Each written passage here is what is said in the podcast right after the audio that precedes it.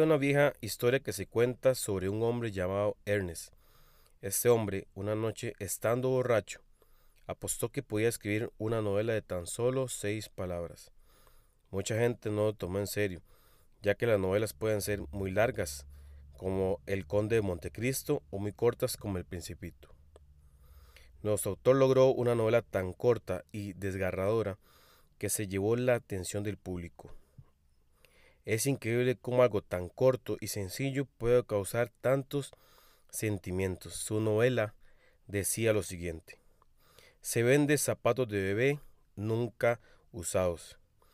Sinceramente me fue imposible evitar sentir el escalofrío que me pasaba por la espalda al saber que alguien había pasado por esa situación. Pero más allá de lo trágico que puede sonar esa frase, a partir de ahí hubo muchas más que salieron, pero esta vez salieron de los propios lectores. Hubo grandes novelas de seis palabras. Deja que te comparta algunas. Te voy a decir varias. Vendo vestido de novia sin usar. Esa está mortal. Para siempre, solo por última vez. Cenicienta ya no necesita su zapato. También te amo, mintió ella. Pero hay otras que son más divertidas. No todo es tragedia en esta vida. No todos son problemas. Pasa, no te pegaré. La chancleta. es mi primera vez. Tu nombre. Eh, me fuiste infiel. Juana, 10 años. La lista podría seguir y seguir. Te podría decir muchas, muchas más frases. Pero para esta ocasión usaremos una en particular. Viva la vida. Poco tiempo después de escribir esta frase, falleció. Sí, te hablo de Frida. Falleció a causa de sus, de sus tantos problemas de salud. Frida nos deja un mensaje increíble. Viva la vida. Últimamente, quizás a causa del dolor causado por el coronavirus o por cáncer, sida, etcétera, tal vez cualquier enfermedad, muchas personas decidieron terminar con su vida. En España el número de suicidios es increíblemente alto. Como una mujer a punto de morir dice viva la vida y alguien con la vida por delante decide terminarla.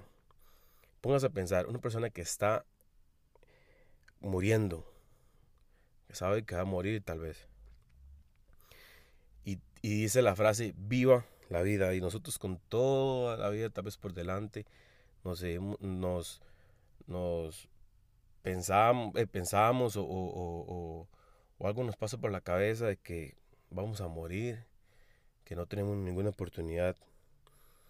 Vidas carentes de sentido, vidas destruidas por la sociedad y vidas aniquiladas por motivos que a la vista nuestro, a, nuestra vista parecen insignificantes, sin sentido, son mentes incomprendibles, son personas que nunca fueron escuchadas o simplemente una depresión o mala experiencia los lleva a eso. Siempre destaco que la ayuda profesional es clave en esas situaciones, pero hoy quiero compartirles algo que, que encontré en la Biblia. Quizás pueda ayudar con este tema y, y es una historia súper, súper linda y súper impactante para mí. Dice Hechos 16, del 16 al 34, se lo voy a resumir. Encontramos una historia increíble. Pablo y Silas son golpeados y encarcelados por liberar a una mujer de sus problemas espirituales. Una vez allí, fueron metidos en una celda y atados con cadenas. En la medianoche, a pesar de toda la situación, Pablo y Silas empiezan a adorar y a orar a Dios. Las cadenas se rompen, las puertas se abren y los presos son liberados. El poder de la oración es tan fuerte que no solo te trae bendición a ti, sino también a tu alrededor. Pablo y Silas empiezan a orar y la gente que está en la celda, en la cárcel, lo que quiere llamar, em, son liberados. Son liberados. El poder de la oración es tan fuerte, se lo vuelvo a repetir, que no solo te trae bendición a ti, sino también a todo a tu alrededor. Quizás podríamos decir que este es el gran milagro, pero no vamos a detenernos aquí. Cuando el guardia romano ve la situación, la persona que está a cargo ve que, de que un temblor y que eh, los, los, las personas que están en las celdas quedan liberadas, dice que la situación, dice, desafortunadamente, el compa saca la espada y decide quitarse la vida. Pablo, que podía salir corriendo en busca de su libertad y de su felicidad, aún estaba allí y con un grito desgarrador, suelta. Suelta, no te hagas daño, todos estamos aquí.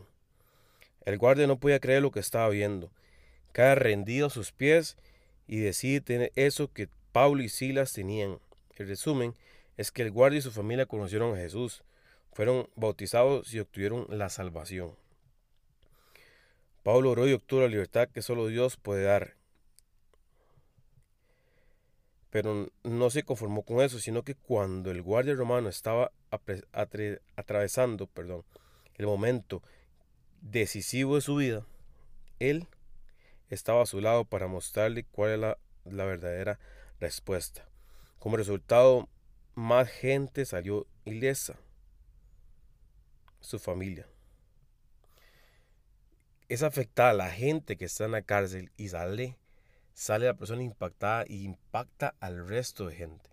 Es decir, a su familia.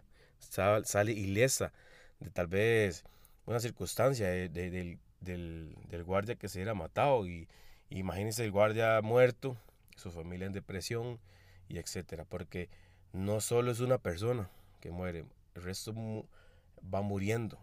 No tal vez, ¿verdad? De, físicamente, sino espiritualmente. Sus emociones ya no van a ser igual. Y, y es ahí donde, donde salimos nosotros. Muchas veces conocemos casos de personas que están como el guardia romano. Personas desesperadas que ante una situación límite deciden la peor manera, matarse. Pero nosotros tenemos la capacidad de ayudar a que eso no suceda. Tenemos un Dios que ya nos dio la libertad que necesitamos. Ahora tenemos la responsabilidad de compartirla. Usa bien tu libertad. Te lo repito, usa bien tu libertad. Usa bien tu libertad. Usa bien tu oración. Usa para bien la situación que tienes adelante. No salgas corriendo. Quizás no puedes cambiar el mundo, pero sí podrás cambiar el mundo de muchas personas. Te lo voy a decir. Usa bien tu libertad. Usa bien tu oración. Usa bien tu forma de expresarte. Usa bien todo alrededor. ¿Por qué?